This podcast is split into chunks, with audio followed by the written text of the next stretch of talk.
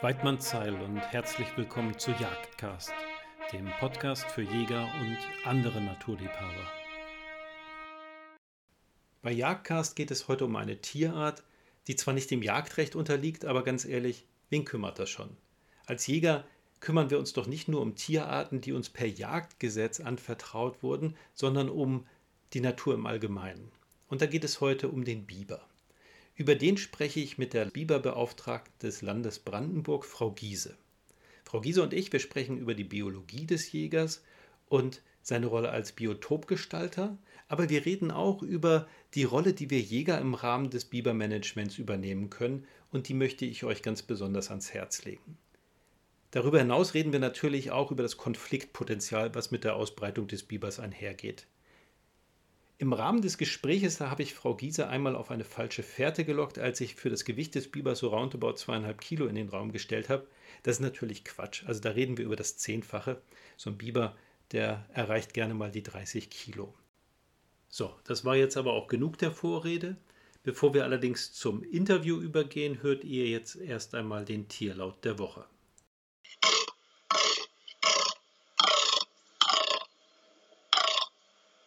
Na, Habt ihr eine Idee? Die Auflösung gibt es wie immer am Ende der Sendung. Und jetzt wünsche ich euch aber erstmal ganz viel Spaß mit Frau Giese und dem Biber. Wer Jagdcast regelmäßig hört und mich kennt, der weiß, dass ich die Jagd auf eigene Faust ganz besonders liebe und dass ich jetzt gar nicht abwarten kann, eines Tages in der Wildnis Nordamerikas auf eigene Faust zu jagen. Und deshalb freue ich mich ganz besonders, dass euch Jagdcast von Vortex Optics, dem Hersteller hochpräziser Jagdoptiken, präsentiert wird. Vortex Zielfernrohre, Ferngläser und Entfernungsmesser sind für den harten Einsatz in eben dieser Wildnis konzipiert und stehen dort Tag für Tag ihren Mann. Ob für Pirsch, Nachsuche, Drückjagd, Ansitz oder gar Long Range Shooting, Vortex hat für jeden Einsatz die richtige Optik. Mehr Informationen zu Vortex findet ihr unter vortexoptik.de. Hallo Frau Giese. Guten Tag. Frau Giese, der Biber wird von zahlreichen Mythen umrankt. Dem Sekret der Bibergeildrüsen werden heilende Kräfte zugesprochen und für in Anführungsstrichen fromme Christen galt er aufgrund seines beschuppten Schwanzes lange als Fisch. Oder vielleicht auch, weil sie so während der Fastenzeit eben Fleisch essen durften. Auch um seinen Namen ranken sich Mythen, die aber ehrlich gesagt so abstrus sind, dass ich gar nicht weiter darauf eingehen möchte. Kurzum, das Wissen über Castor Fieber, den Biber und seine Biologie war lange Zeit sehr begrenzt und wird sich wohl auch bei der Masse der Bevölkerung heute noch arg in Grenzen halten. Und das, obwohl er sicher langsam aber stetig seine alte Heimat zurückerobert. Bitte geben Sie uns doch mal ganz kurz einen Abriss über die Rückkehr des Bibers. Wie kam er überhaupt zurück? Sprich, wurde er ausgesetzt oder kam er wie viele andere Tierarten ja auch auf natürlichem Wege. Und wie schnell hat er sich überhaupt ausgebreitet? Ja, sehr gerne. Ähm, vielleicht kurz vorher mal gesagt, bis ins 16. Jahrhundert war der Biber eine wirklich sehr weit verbreitete Art. Äh, in Europa und Asien vermutet man 100 Millionen Biber. Und der war über die äh, gesamte nördliche Erdhalbkugel verbreitet. Im Norden begrenzt durch die nördliche Waldgrenze und den Permafrostboden und im Süden dann tatsächlich nur durch zu hohe Temperaturen. Und äh, lokal fand dann die Ausrottung der Biber ähm, bereits im Mittelalter statt. Und in den meisten europäischen Ländern war dann Mitte des 19. Jahrhunderts auch tatsächlich weitestgehend verschwunden. Sie haben vorhin schon ein paar Gründe ähm, genannt. Es ist tatsächlich wirklich die direkte Bejagung, die dazu geführt hat, dass der Biber wirklich am, am äh, Rande des Aussterbens stand für Fleisch, Pelz und dann halt auch das äh, Drüsensekret, das Bibergeil. Die Rückkehr des Bibers, die fing dann so ein bisschen zu Beginn des 20. Jahrhunderts an.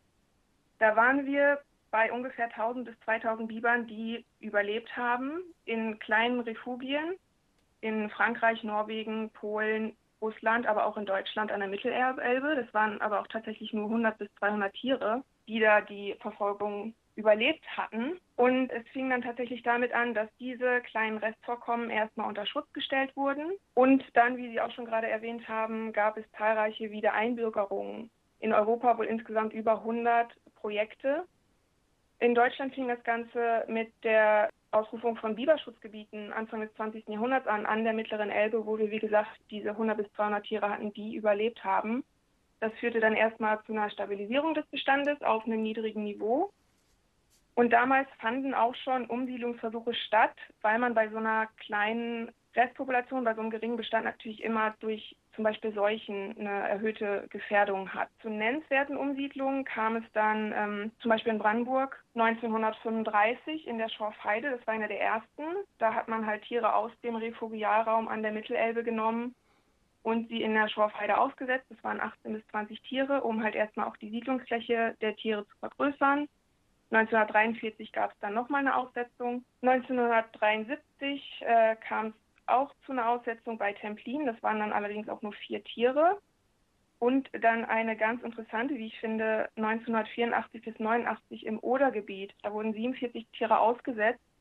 Und zwar ähm, hatte sich in Polen der osteuropäische Biber, der Woronesch-Biber, wieder angesiedelt. Und in Deutschland hatten wir zu der Zeit ja nur durch diese Wiederansiedlung oder in Brandenburg den Elbebiber. Und um zu verhindern, dass sich diese beiden Unterarten vermischen, haben sie, wie gesagt, diese 47 Elbebiber genommen und die da im Odergebiet ausgesetzt, damit sich so eine Art Hybridisierungszone zwischen osteuropäischen und Elbebiber bildet und als äh, genetischer Schutzgürtel funktioniert, um das äh, Vordringen der osteuropäischen Biber ein bisschen aufzuhalten, damit die ähm, Elbe-Population äh, westlich davon in ihrer Genetik gesichert bleibt. Und das hat auch anscheinend ganz gut funktioniert. Dann kam es natürlich auch äh, durch natürliche Ausbreitung des Bibers entlang der Elbe und der Havel zur Wiederbesiedlung. Und dass wir in Brandenburg tatsächlich sagen könnten, während wir 1957 nur diese äh, ca. 90 Tiere hatten, sind wir heute wieder auf einem Bestand von 3500 bis 3700 Tieren. Und ähm, ein bisschen anders hat zum Beispiel Bayern das gemacht. Da gab es auch wieder Einbürgerungen zwischen 1966 und äh, Anfang der 80er Jahre. Da wurden 120 Tiere an mehreren Stellen ausgesetzt und die kamen aber aus den Refugien aus Polen, Russland, Frankreich und Skandinavien. In den 90er Jahren ist dann irgendwann auch der Elbebiber nach Nordbayern eingewandert, sodass heutzutage in Bayern 24.000 Biber flächendeckend vorhanden sind und diese Population ist wirklich gemischter Herkunft. Und so sind wir heute in Deutschland wieder bei über 40.000 Bibern. Ja, nun ist Brandenburg mit 30.000 Quadratkilometern natürlich für eine Person allein schwer zu managen. Wie haben Sie denn das Bibermanagement in Brandenburg organisiert? Ja, also ähm, ich bin die Biberbeauftragte des Landes. Ich fungiere als, als Vermittler zwischen Artenschutz, Hochwasserschutz und der Gewässerunterhaltung und bin primär Ansprechpartner und Mittler für Betroffene, Unterhaltungspflichtige und Behörden. Helfe halt im, im Konfliktfall bei Lösungsfindung, berate und unterstütze für präventive Maßnahmen, bin auch gerne bei Vorortterminen dabei. Und ein wichtiger Punkt, wie Sie schon gesagt haben, Brandenburg ist groß. Ich bin eine Person, ist ähm, ein Netz an ehrenamtlichen Biberberatern, die dann auch vor Ort aktiv werden können, Ansprechpartner sind, beratend zur Seite äh, stehen können bei, bei Lösungen von Konflikten und unter anderem auch beim Monitoring unterstützen, indem sie Revierkartierungen im Landkreis durchführen. Das Netz an Biberberatern ist in Brandenburg noch nicht so gut ausgebaut. Deswegen würde ich an dieser Stelle ganz gerne die ähm, Zuhörer, falls Interesse besteht, gerne dazu auffordern, sich bei mir zu melden. Wie kann man denn Biberberater werden? Biberberater kann man werden, indem man die ähm, erforderliche Sachkenntnis erlangt. Und zwar geht das über eine Biberschulung, die das Umweltministerium zusammen mit dem Landesamt für Umwelt durchführt. Das sind in der Regel drei Tage. Da äh, wird den Teilnehmern dann alles Notwendige beigebracht. Und ähm, mit diesem Sachkundenachweis kann man sich dann an der unteren Naturschutzbehörde als äh, Naturschutzhelfer berufen lassen und dann auch als ehrenamtlicher Biberberater eingesetzt werden. Und äh, bei Interesse gerne bei mir melden oder auch bei der unteren Naturschutzbehörde des Landkreises. Über Zuwachs freuen wir uns da immer sehr. Ja, sehr schön. Ich werde mal Ihre Kontaktdaten in den Shownotes verlinken. Und äh, ja, wir Jäger sind da natürlich prädestiniert. Wir bewirtschaften ja ohnehin die Reviere, in denen der Biber lebt. Also von daher sollten wir uns diese Tätigkeit doch ja möglichst auch zu eigen machen. Ja, schöne Idee. Ich habe mich natürlich vorab ein bisschen äh, schlau gemacht und herausgefunden, dass bis vor etwa 10.000 Jahren, also schon zu der Zeit, wo Menschen in Nordamerika lebten, dass es dort den Riesenbiber gab und dass der stolze 2,50 Meter lang wurde. Den konnte man wohl auch in der Dämmerung nicht übersehen. Aber wie groß werden denn die europäischen oder Sie haben sie eben Elbe-Biber genannt, die hier bei uns den Großteil der Population stellen? Äh, die Biber, die werden bis zu 30 Kilo schwer hier bei uns, wachsen auch ein Leben lang, ist halt die größte heimische und sogar europäische Nagetierart bei uns und wird bis zu 1,30 Meter lang, wobei da natürlich der Schwanz auch schon 35 Zentimeter ausmacht. Also ordentliche Größe. Ja, definitiv. Trotzdem ja. wette ich, dass die meisten, obwohl wir Jäger ja überdurchschnittlich oft in der Natur unterwegs sind, ja, vielleicht mal eine Biberburg oder die typischen Nagelspuren an den Bäumen gesehen haben, dass aber nur die wenigsten jenen lebenden Biber in freier Natur oder vielleicht auch sogar in, in einem Zoo oder Wildpark gesehen haben. Da gibt es sie ja in der Regel gar nicht. Das trifft selbst auf mich zu. Ich meine, in Stockholm hatten wir wenige Kilometer neben dem Büro äh, Biberburgen und man sah selbst von der Autobahn die, die gefällten Bäume. Aber trotzdem habe ich einfach noch nie einen Biber, einen lebenden Biber gesehen. Erzählen Sie uns doch mal bitte was über die Biologie des Bibers und sein Sozialverhalten. Ja, ist tatsächlich nicht so leicht, die zu sehen. Ich habe es bisher auch nur ein paar Mal geschafft. Liegt natürlich hauptsächlich daran, dass die Tiere dämmerungs- und nachtaktiv sind. Ja, ähm, die Tiere leben im Familienverband. die Familie besteht aus den Elterntieren sowie den diesjährigen und den vorjährigen Jungtieren. Und ähm, die Tiere haben ein sehr ausgeprägtes Reviersystem. Und die äh, Reviere, die sind äh, abhängig von der Lebensraumausstattung. Vor allem sind sie natürlich gebunden ans Wasser. Und dann ist aber auch sehr wichtig äh, das Vorhandensein von Winternahrung. Also ausreichend Gehölzen, die sie dann halt im Winter zu sich nehmen können. Und äh, ein Revier, da spricht man so entlang eines Gewässers von einer Größe von 1 bis 6 Kilometern, können natürlich auch stehende Gewässer besiedeln.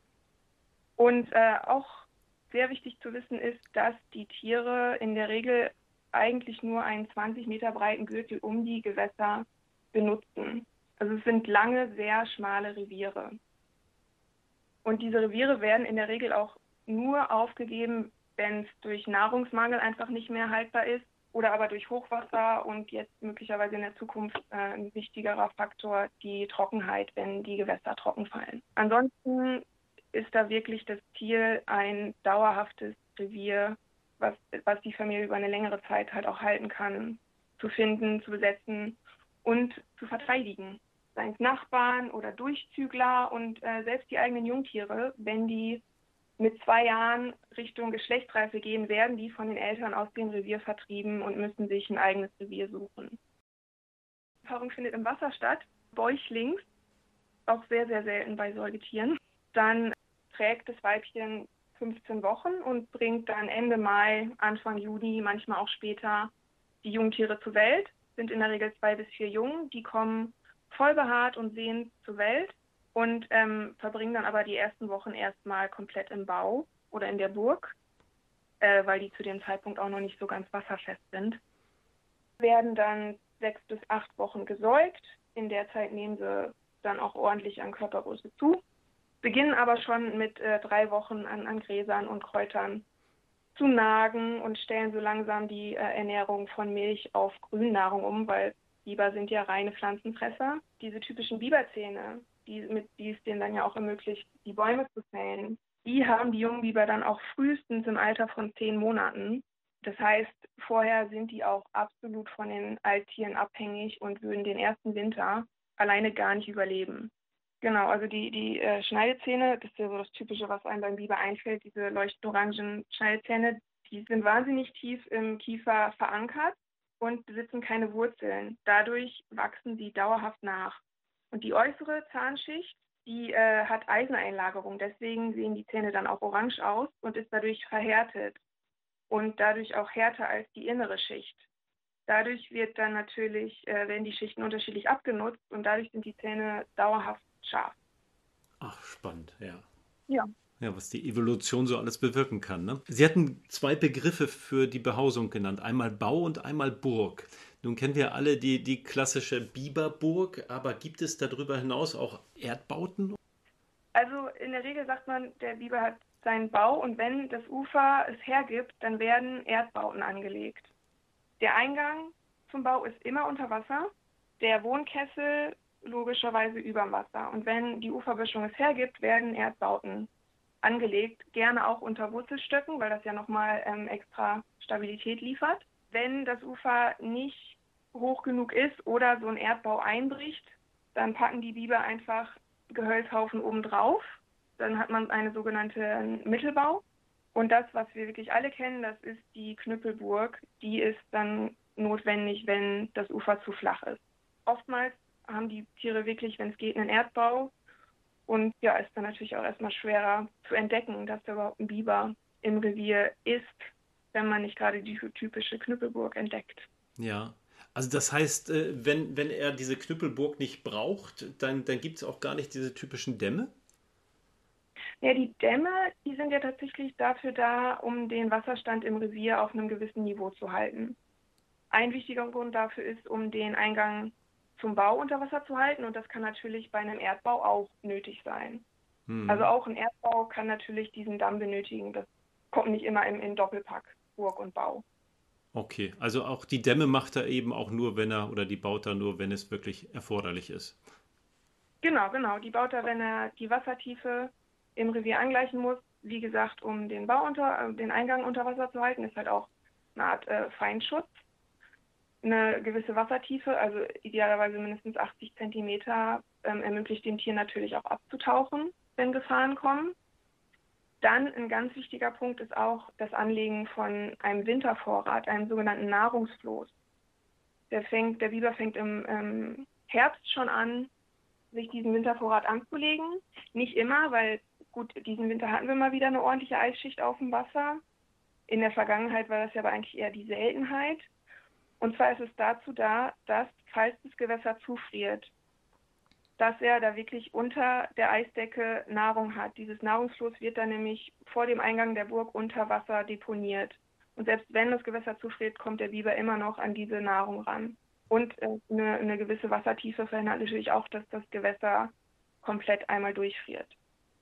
Ja, ich, genau. ich, muss einmal noch nachfragen. Sie hatten gesagt, der Biber legt nicht immer diesen Nahrungsvorrat an, aber du, nun äh, weiß ja noch nicht mal unser hochtechnisierter Wetterdienst, äh, was für ein Winter ansteht. Spürt er das trotzdem irgendwie oder hat er da auch gerne mal Pech und verhungert dann eben, wenn er falsch spekuliert hat? Eine gute Frage. Das kann ich Ihnen so gerade auch gar nicht beantworten. Ich weiß nur, ich habe mal gelesen, dass man mal irgendwie einen Biber umgesetzt hat in andere Gebiete, wo es dann auf einmal nötig war, Nahrungsfloß anzulegen. In dem vorherigen Gebiet, wo es nicht nötig war, haben sie es nicht gemacht. Nach der Umsetzung haben sie es gemacht. Also sie, sie haben es auf jeden Fall instinktiv drauf. Auf welche Faktoren sie da reagieren, kann ich Ihnen gerade so nicht sagen. Hm. Ja, okay, da gibt es wahrscheinlich auch viel mehr Indizien in der, in der Natur, auf die der Biber achtet, die uns Menschen vielleicht so gar nicht in den Sinn kommen. Ne? Ganz sicher sogar. Ja. Sie hatten das eben schon erwähnt, aber ich muss äh, in so einem Gespräch immer auf ganz viele Dinge achten und deshalb ist es mir ehrlich gesagt so ein bisschen entfallen. Deshalb wäre es ganz schön, wenn Sie nochmal konkret sagen, wie lange die Jungen bei den Elterntieren bleiben. Die wandern, oder wandern ab, klingt ein bisschen zu freundlich dafür, dass sie ja im Grunde rausgeschmissen werden, mit zwei Jahren. Ja. Und sind das beide Geschlechter? Das sind beide Geschlechter. Das sind tatsächlich beide Geschlechter, die abwandern und sich ein eigenes Revier suchen müssen. Genau. In einem Revier gibt es immer nur ein Weibchen, was für die Fortpflanzung sorgt. Und das ist dann logischerweise das, das Elterntier. Hm. Genau, die müssen beide los, beide eigenes Revier suchen. Da vielleicht auch ganz interessant, Gut, jetzt in Brandenburg sind die Biber flächendeckend vorhanden, aber wenn jetzt so ein neues Gewässersystem besiedelt wird, erstmal wird man ja meinen, okay, die, die verlassen das elterliche Revier und sobald sie dann ein eigenes finden, also sobald sie da über die Grenze raus sind und da was Freies ist, dann siedeln sie sich da an. Aber tatsächlich ist es so, dass äh, erstmal eine schnelle flächige Ausbreitung stattfindet, weil zunächst erstmal die geeignetsten Reviere besetzt werden und parallel muss man ja auch noch einen Partner finden. Und in einem äh, schwach besiedelten Gebiet ist das ja gar nicht mal so einfach. Deswegen werden erstmal weiter entfernt neue Reviere gebildet, sogenannte Satellitenreviere, Und mit der Zeit werden dann erst die Lücken zwischen diesen Satellitenrevieren aufgefüllt. Und äh, dann geht es halt auch erst äh, in eine höhere Populationsdichte. Fand ich ganz interessant. Ja, und die, die wandern jetzt sternförmig in alle Himmelsrichtungen, weil die Nachkommen sollen sich ja auch nicht miteinander verpaaren, ne? Nee, das äh, Inzuchtvermeidung ist ja bei Wildtieren in der Regel ganz gut geregelt, ja. Ja. Also ich habe mal ein bisschen recherchiert. In den USA haben sie in zwei Studien gefunden, dass die Weibchen wohl weiter wandern. In Russland dann aber genau das Gegenteil. Und äh, äh für Brandenburg gibt es da keine Aussage darüber, ob jetzt ein Geschlecht weiterzieht als das andere. Okay, also Sie haben es schon so ein bisschen angedeutet. Ich würde aber auch ganz gerne nochmal verstehen. Also eins ist klar, Fisch ist es nicht, aber wovon ernährt sich der Biber so? Der Biber ernährt sich im Sommerhalbjahr vor allem von krautigen Pflanzen und Jungtrieben von, von Weichhölzern. Gerne aber auch von den Knollen und Wurzelstöcken von Teichbosen. Das konnte ich tatsächlich dann auch einmal beobachten. Die paar Male, die ich dann mal im Biber gesehen habe, der ist dann wirklich in dem Teich aufgetaucht, wieder runter und auf einmal hat es an der Seerose gewackelt und dann ist die auch kurz vor der Burg unter Wasser verschwunden. War schön anzusehen. Genau, wenn landwirtschaftliche Flächen nah bis ans Gewässer reichen, dann kann der Biber sich auch an Feldfrüchten bedienen. Zuckerrüben, Mais, Getreide, da sagt er jetzt alle nicht Nein dazu. Aber ja, im Sommer hat er im Grunde kein Problem damit, ausreichend Nahrung zu finden. Da merkt man ihn an sich auch gar nicht so häufig. Im Winter wird es dann schwieriger. Biber halten ja keinen Winterschlaf und fangen, wie gesagt, ab Oktober schon an, einen Wintervorrat anzulegen. Und äh, die ernähren sich im Winter wirklich hauptsächlich von Baumrinde. Müssen dafür natürlich dann auch die Bäume fällen, weil Biber leider keine Bäume klettern können. Fällen bevorzugt Weichhölzer, Weiden und Pappeln, die ja auch einen, äh, eine gute Regenerationsfähigkeit haben, also dann durch Stockausschlag sich sehr schnell regenerieren. Biber können aber auch genauso gut an Buchen, Eichen oder äh, teilweise sogar Nadelhölzer gehen. Genau, also im Sommer kein Problem, im Winter dann diese ähm, sehr nährstoffarme Erhaltungsnahrung. Wie viel Kilo? Also ich weiß, das ist natürlich unter Wasser schwer zu sagen, aber ich meine so eine Biberfamilie, wo die Tiere dann eben zwei, zweieinhalb Kilo waren es, ne? Bis zu drei Kilo. Bis ja. zu drei Kilo wiegen. Ich meine, da kommt ja einiges an, an Körpermasse zusammen, was ich über, über Wochen und Monate erhalten muss. Wie viel Kilo Vorrat legt man denn da so an? Uff, das ist eine gute Frage. Auf jeden Fall schon ein großes Floß. Ja, das kann man äh, tatsächlich dann ähm, auch gut dafür benutzen. Also in einem Revier legen die Tiere äh, teilweise auch mehrere Baue an. Und um den aktiven Bau zu identifizieren, kann man zum Winter hin tatsächlich mal gucken, ob man im Gewässer so einen Nahrungsfluss entdecken kann. Und mit der Zeit werden die ähm, Äste dann natürlich auch entrindet und irgendwann Ende des Winters leuchten diese entrindeten Äste dann noch so richtig im Wasser. Das kann man dann noch besser erkennen. Falls in dem Revier eine, eine Burg steht, da kann man auch sehr gut dran erkennen, ob die gerade besetzt ist. Die wird zum Winter nochmal ordentlich mit äh, Schlamm und Ästen isoliert und abgedichtet, dass da im Winter auch äh, schön warm drin bleibt. Ja, nachvollziehbar, ja. Ja. Das klingt jetzt erstmal alles, alles äh, ja, als ob der, der Biber so ein relativ äh, ruhiges Leben lebt, wenn nicht gerade schwere Hochwasser anstehen. Aber gibt es dann äh, ja, begrenzende Faktoren? Also welche Faktoren begrenzen so die Biberpopulation? Hat er heutzutage noch irgendwie natürliche Feinde oder sind es Krankheiten, die seine Population begrenzen? Also der, der, der wichtigste begrenzende Faktor ist tatsächlich eine, eine Art innerartige Selbst äh, Regulation. Ich habe ja schon erwähnt, das Reviersystem, die verteidigen ihre Reviere unter anderem auch sehr aggressiv. Und wenn man sich jetzt mal vorstellt, dass so ein zweijähriger Jungbiber gerade das elterliche Revier verlassen hat, sich auf der Suche nach einem eigenen macht, in einem dicht besiedelten Gebiet durchläuft er dann natürlich auch viele besetzte Reviere und kann da dann auch in Revierkämpfe verwickelt werden.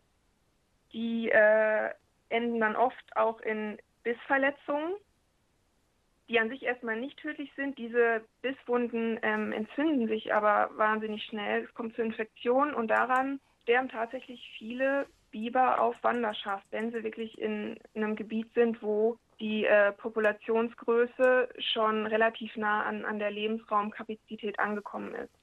Also das ist ein sehr wichtiger Faktor, dass sie diese innerartige Populationsbegrenzung haben. Dann haben sie natürlich oder eine, eine sehr hohe Jungmortalität. Nur 50 oder 50 bis 75 Prozent der Jungbiber überleben die ersten zwei Jahre nicht, trotz einer sehr hohen familiären Fürsorge.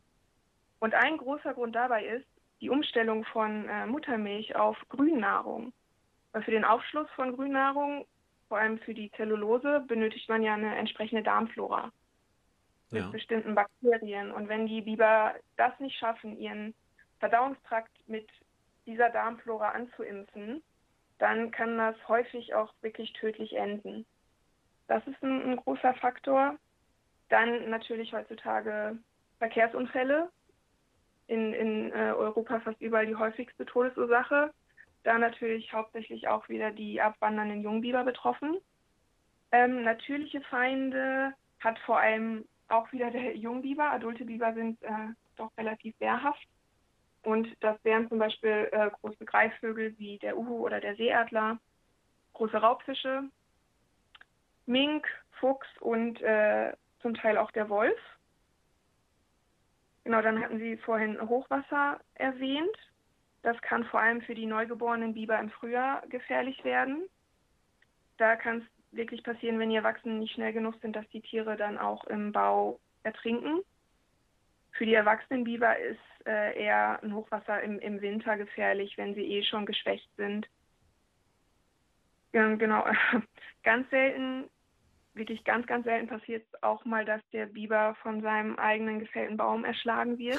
Oh Gott. Das ist aber wirklich die Ausnahme. Ja, Obwohl shit ich happens. selber, selber schon, also kein erschlagener Biber, aber ich wurde auch schon mal von aufmerksamen ähm, Spaziergängern angerufen, die hätten einen Biber entdeckt, der hätte wohl einen Baum gefällt.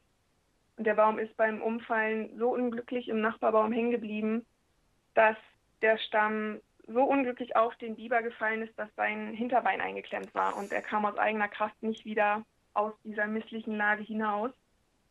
Er konnte dann Gott sei Dank durch äh, Naturwacht und äh, NABU-Mitarbeiter befreit werden und ist wieder ab ins Wasser. Hm. Ja, es gibt nichts, was es nicht gibt, ja. Ach, und ähm, in Zukunft könnte theoretisch die Trockenheit auch noch einen großen Faktor spielen. Also bei Wassermangel kann es natürlich dazu kommen, dass Reviere dann auch aufgegeben werden müssten. Dadurch dann natürlich wieder erhöhte Mortalität, entweder durch Revierkämpfe oder äh, Straßenverkehr. Und ähm, falls die Tiere sich dazu entscheiden, auszuharren, auf Regen zu warten. Sobald das Wasser weg ist, fehlt ihnen natürlich auch ähm, dieser Schutz vom, vom Bau und halt auch generell vor, vor Feinden. Ja. Wir kommen gleich noch auf die Problembiber und die Problematik im, im Allgemeinen zu sprechen, von der man ab und an hört. Aber wenn wir jetzt zunehmend ja, trockenere Jahre haben, fängt er dann nicht auch an, eben diese, diese Dämme zu bauen und äh, hat dann vielleicht sogar auch für die Umgebung positive Effekte? Oh, absolut, absolut. Ja, durch den Dammbau hält der Biber Wasser in der Landschaft. Wenn er, wenn er da Biberteiche anstaut, ist das natürlich auch eine Art natürlicher Wasserrückhalt. Die Biberdämme, die können den Wasserabfluss aus der Landschaft verzögern, was natürlich dann im Umkehrschluss auch dafür sorgt, dass Grundwasser neu gespeist wird.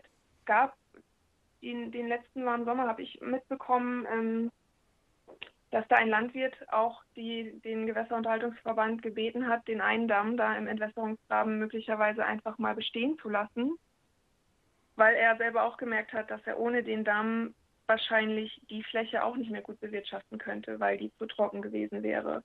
Also da haben die Biber auf jeden Fall ähm, auch eine Art Funktion als Ökosystemdienstleister, nennen wir es mal so. Ja, Wasserrückhalt, Grundwasserneubildung, das ist natürlich in, in Hinsicht auf, auf die Trockenheit der letzten Jahre auch ein wichtiger Faktor. Also kann es durchaus sein, dass diejenigen, die sich in der Vergangenheit über den Biber geärgert haben, in Zukunft mal dankbar sein werden, dass er da ist. Könnte ich mir in, in, in einigen Bereichen durchaus vorstellen. Ja. Abwarten.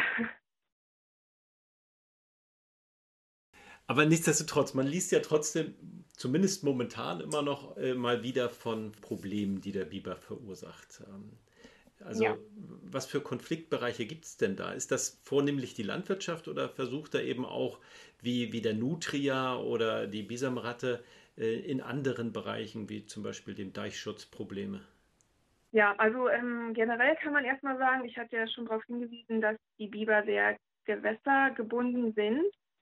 Und äh, eine Analyse von Konflikten mit den Bibern in Kulturlandschaften, weil immer wenn Biberlebensraumgestaltung und äh, Landnutzung aufeinandertrifft, dann kommt es halt zu Konflikten. Und diese Konflikte, die finden zum größten Teil in einem relativ schmalen Streifen entlang der Gewässer statt. 90 Prozent wirklich innerhalb von einem 10-Meter-Gürtel, 95 Prozent in 20 Metern.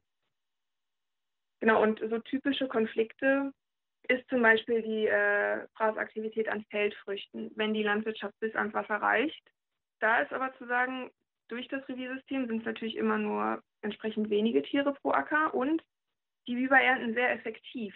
Wirklich nur das, was sie brauchen, wenn man sich mal überlegt, wie so ein äh, Maisfeld aussieht, wenn da eine Wildschweinrotte drin war. Das ist ja immer ordentliches Chaos. Das hat man bei Biber zum Beispiel nicht. Trotzdem, Fraßaktivität an Feldfrüchten ist ein, ein typischer Konflikt. Dann natürlich der Fraß an Gehölzen oder das Fällen von Bäumen, was sie dann entweder für, für Nahrung oder als Baumaterial benötigen. Und ähm, es können natürlich wirtschaftlich wertvolle Baumarten sein oder landschaftsprägende Einzelbäume. Im Siedlungsbereich kann der Biber auch durchaus mal in den Privatgarten gehen und sich da an Obstbäumen und Tiersträuchern zu schaffen machen. Und genau diese umstürzenden Bäume können natürlich auch zu Schäden führen oder zum Beispiel im Gewässer auch den Abfluss verhindern. Dann Grabaktivitäten in der Uferböschung. Die Biber graben halt in ihren Revieren eine Vielzahl von Röhren entlang der Gewässer. Und problematisch wird es halt, wenn diese Röhren oder auch der Bau unter Nutzflächen liegen, sodass es dann halt zum Einbrechen von, von Mensch oder auch Fahrzeugen kommen kann. Und äh, Sie haben es gerade schon erwähnt, die Biber graben auch Röhren in Deiche oder Dämme von Fischteichen und Kläranlagen, was dann unter anderem auch die Standsicherheit gefährden kann. Genau, und dann Dammbauaktivitäten kann natürlich dazu führen, dass Flächen überflutet werden und dann für die landwirtschaftliche und forstwirtschaftliche äh, Nutzung nicht mehr zur Verfügung stehen. Genau, wie gesagt, der Biber baut halt nicht nur, wie ich es vorhin schon erzählt habe, den Damm, um das ähm, Wohngewässer auf einem bestimmten Niveau zu halten. Er kann auch Dämme bauen, um neue Nahrungsquellen, Fraßflächen besser zu erschließen, weil ähm, im Wasser geht es natürlich einfacher als auf dem Land. Auch der Transport der Nahrung zurück zum Bau ist natürlich auf dem Wasser um, um ein Vielfaches ein, einfacher als über, über Land. Und sicherer wahrscheinlich, ne? Sicherer kommt noch dazu, genau. Und ähm, der Biber ist schlau, der baut den Damm so effektiv wie möglich und wenn es in dem Gewässer eine Engstelle gibt, zum Beispiel einen Rohrdurchlass, dann wird der oftmals auch einfach benutzt, um da dann einfach den Durchlass äh, zu verschließen, um anzustauen. Die überfluteten Flächen, wie gesagt, fallen teilweise für die Nutzung weg und in, in, ähm, im Wald kann so eine Staunässe natürlich auch zum Absterben von äh, wirtschaftlich wertvollen Bäumen führen. Aber für diese Konflikte gibt es eine Vielzahl von Lösungen. Dauerhafteste Lösung ist meiner Meinung nach die Schaffung von äh, ungenutzten Uferflächen, also Gewässerrandstreifen. Äh, dann gibt es halt auch noch die Möglichkeit von Präventionsmaßnahmen bis hin dann halt auch ähm, zur Vergrämung oder als Ultima Ratio die Entnahme der Biber aus dem Konfliktbereich. Ja. Ja, das würde ich ganz genau. gerne noch ein bisschen aufdröseln. Also, wenn mhm. wir uns jetzt mal, ähm, gut, kommen nachher noch auf den, den Extremfall äh, zurück, wenn, wenn gar nichts anderes hilft, aber wenn wir jetzt erstmal klein anfangen und vielleicht so einen, so einen Landwirt haben, dessen Flächen überflutet werden, der einen Achsschaden hat, weil er mit seiner Zugmaschine ähm, überm Biberbau eingebrochen ist. Wie wird denn in so einer Situation verfahren? Ist das sein persönliches Pech oder gibt es da entsprechende Ausgleichszahlungen? Also Ausgleichszahlungen oder Entschädigungen gibt es in Brandenburg für Biberschäden nicht. Wir haben den Fokus mehr auf äh, Prävention gesetzt, Präventionsmaßnahmen. Und Präventionsmaßnahmen ähm, lassen sich dann auch über eine entsprechende Präventionsrichtlinie fördern. Bis zu 100 Prozent werden diese äh, Maßnahmen gefördert, ab einer Bagatellgrenze von 500 Euro. Und Sie haben es gerade erwähnt, die äh, Überflutung von einer landwirtschaftlichen Fläche. Oder hatten Sie, hatten Sie eine Untergrabung gesagt? Ich hatte, glaube ich, sogar beides erwähnt, ja. Okay. Äh, ja, bei einer Überflutung, also da komme ich dann auch oft ins Spiel als beratende Instanz für solche Konflikte, um dann eine Lösung zu finden, mit der alle leben können. Genau, bei einer Überflutung, wenn es jetzt an einem Damm liegt, der, weil er zur Lebensstätte des Bibers gehört, geschützt ist, den kann man nicht einfach so aus der, aus der Fläche entnehmen. Da könnte man dann gucken, ob man zum Beispiel durch eine Dammdrainage den Wasserstand auf ein für das Tier und den Landwirt erträgliches Niveau herabsenken kann, sodass halt beide damit umgehen können, dass der Biber die Lebensstätte weiterhin ähm, benutzen kann und der Bauer aber auch seine Fläche bewirtschaften kann. Bei Untergrabung oder ähm, Röhren in, in der Uferböschung kann man über Sicherungsmaßnahmen der Böschung nachdenken, zum Beispiel durch Auflegen von Gittermatten oder auch durch äh, Steinlagen oder Kiessperren.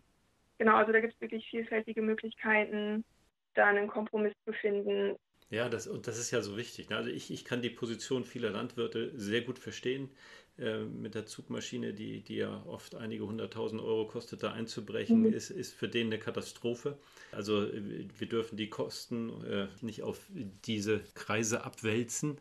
Aber andererseits ist es ja auch, äh, wenn ich richtig liege, so der Biber ist ja ein, ein Biotop, ein Lebensraumgestalter. Ich sehe das hier in der Gegend ganz oft, da werden Hunderttausende Euro für wenige hundert Meter Flussrenaturierung ausgegeben. Ja.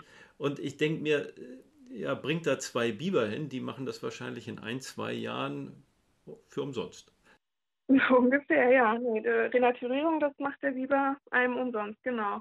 Ist eine ganz wichtige Schlüsselart an Gewässern durch seine Bauaktivität schafft er halt wirklich Lebensräume für, für viele Tier- und Pflanzenarten, die zum Teil auch äh, selten und selber ähm, bedroht sind.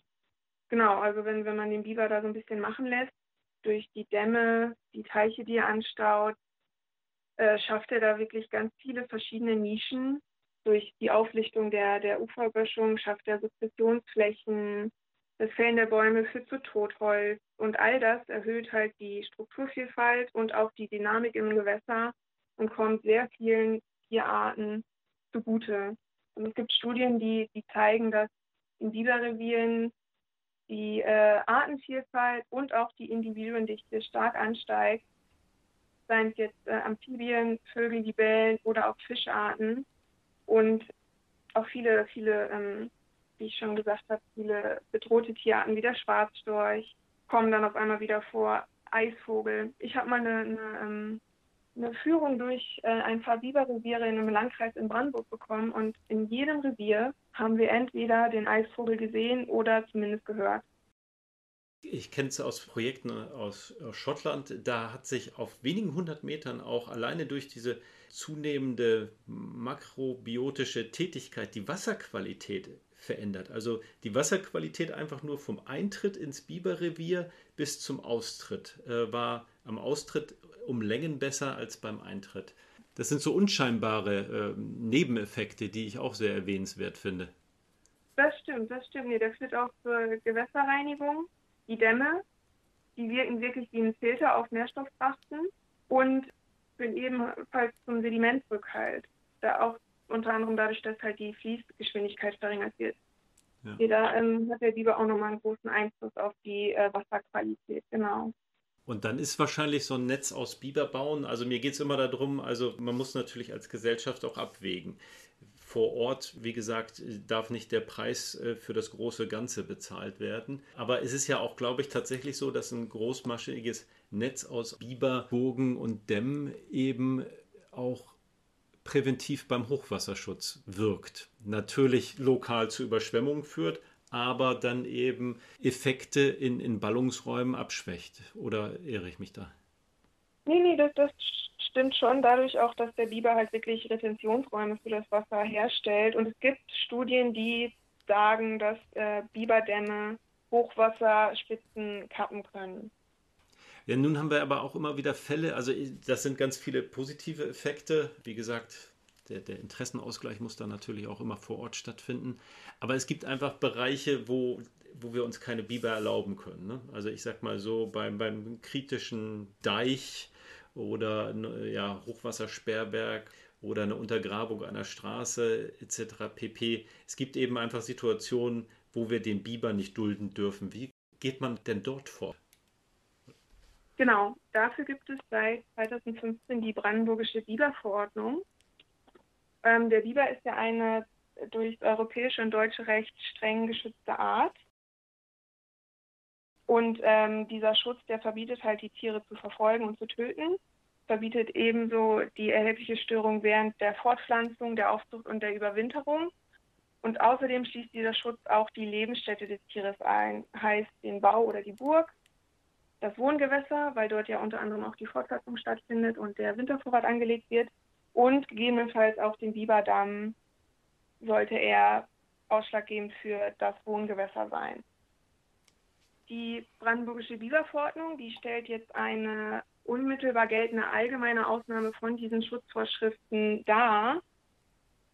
Vorher war es halt so, ähm, dass man, um ein Tier, ein Biber aus dem Gebiet zu vergrämen oder sogar entnehmen zu können, eine Ausnahmegenehmigung durch die untere Naturschutzbehörde nötig war. Das ist immer eine Einzelfallentscheidung und es müssen bestimmte schwerwiegende Gründe vorliegen. Und es ist natürlich auch immer ein bürokratischer Aufwand. Und diese Biberverordnung, die ist, wie gesagt, unmittelbar geltend und allgemein und die erlaubt es, äh, berechtigten Personen nach der Verordnung an bestimmten regelmäßig durch den Biber gefährdeten Bereichen gegen die Schutzvorschriften zu handeln. Und Sie haben schon ein paar wichtige genannt. Deiche, Hochwasserschutzanlagen, Teichwirtschaften oder auch öffentlich gewidmete Straßen. Und in diesen Bereichen dürfen die Tiere dann vergrämt werden, sei es durch akustische oder optische äh, Vergrämung oder durch die, äh, das Verfüllen oder die Beseitigung vom Bau oder aber auch die ähm, Absenkung oder die Beseitigung vom Damm. Da wird halt versucht, die Lebensstätte des Bibers unbrauchbar zu machen, um ihn aus diesem Konfliktbereich zu vertreiben. Und sollte das über einen Zeitraum von mindestens vier Wochen nicht zum Erfolg führen, kann das Tier als Ultima Ratio auch entnommen werden. Das ist denn in dem Fall die letale Entnahme oder arbeiten Sie auch mit Pfeilen? Nee, also die Entnahme nach der Biberverordnung ähm, ist erstmal die, die tierschutzgerechte Tötung mit einer Waffe. Und falls das nicht möglich ist, gibt es den Lebensfang mit einer geeigneten Falle und danach dann die tierschutzgerechte Tötung. In der Vergangenheit war es noch möglich, die Tiere lebend zu fangen, um es umzusetzen. Da ja aber, wie gesagt, Brandenburg mittlerweile flächendeckend vom Biber besiedelt ist, gibt es keine freien Reviere mehr, wo man diese Tiere konfliktfrei aussetzen könnte. Wer wird denn mit der Entnahme von Problembibern beauftragt? Sind das jetzt behördlich gestellte Biber? Jäger kann man sie eigentlich gar nicht nennen in dem Fall. Oder sind es die Jäger vor Ort? Also die äh, Biberverordnung, die legt ganz klar fest, es gibt einen berechtigten Personenkreis. Das sind zum Beispiel Mitarbeiter von Wasser- und Bodenverbänden oder Straßenbaulastträgern, die aber zusätzlich einen ähm, Nachweis äh, vorlegen müssen, dass die Fachkenntnisse und Fähigkeiten besitzen, die ihnen, äh, die sie zum Handeln nach der Biberverordnung ähm, befähigt. Und so einen Nachweis kann man in einer entsprechenden Biberschulung erlangen. Das ist eine dreitägige Schulung, die vom ähm, Umweltministerium und vom Landesamt für Umwelt durchgeführt wird. Und äh, genau, so wird man halt zur berechtigten Person, um nach Biberverordnung zu handeln, also entweder um zu vergrämen oder dann halt auch zu entnehmen. Aber ähm, die Tötung von den Bibern ist natürlich dann nur durch einen Jagdscheininhaber möglich. Und ähm, da ist dann auch in der Verordnung ganz genau festgelegt, mit äh, was für einer Waffe, bleifreie Büchsenpatronen, ausreichende Tötungswirkung etc. ist. Also alles genau festgelegt. Ja, okay, aber die Entnahme wird dann durch den, den Jagdausübungsberechtigten vor Ort im Auftrag der Behörde gemacht. Habe ich das richtig verstanden? Genau, also entweder findet die Tötung durch den Jagdscheininhaber statt, wenn er selber berechtigte Person ist, oder aber durch eine berechtigte Person beauftragt wurde. Ja, ich meine, alles andere wäre paradox. Die, die Kameraden und Kameradinnen vor Ort kennen die Revierverhältnisse, die, die ja, wissen um die Situation vor Ort und sind eben ja auch äh, erfahren und sehr gut ausgebildet. Ne? Mhm. Ähm, jetzt haben wir so viel über die Tötung gesprochen, aber ich schätze den Biber sehr und nennen Sie es naiv, aber ich mag es, wenn Tierarten wie der Biber zurückkehren und ja unsere doch oft bis in den letzten Winkel durchkultivierte Landschaft wieder ein bisschen wilder machen. Von daher ganz lieben Dank für diesen kleinen Exkurs in die Welt der Biber, Frau Giese. Ja, ich bedanke mich vielmals für die Einladung. Auf Wiederhören. Auf Wiederhören. Ja, und damit sind wir auch schon wieder fast am Ende der heutigen Sendung. Wäre da nicht noch der Tierlaut? Und bei dem hat es sich dieses Mal um den Brumpftlaut des Dammhirschen gehandelt. Aber das habt ihr gewusst, oder? Ich hoffe, dass es euch heute gefallen hat und würde mich freuen, wenn ihr in 14 Tagen wieder mit dabei seid. Bis dahin wünsche ich euch alles Gute, bleibt gesund und wie immer, Weidmanns Heil.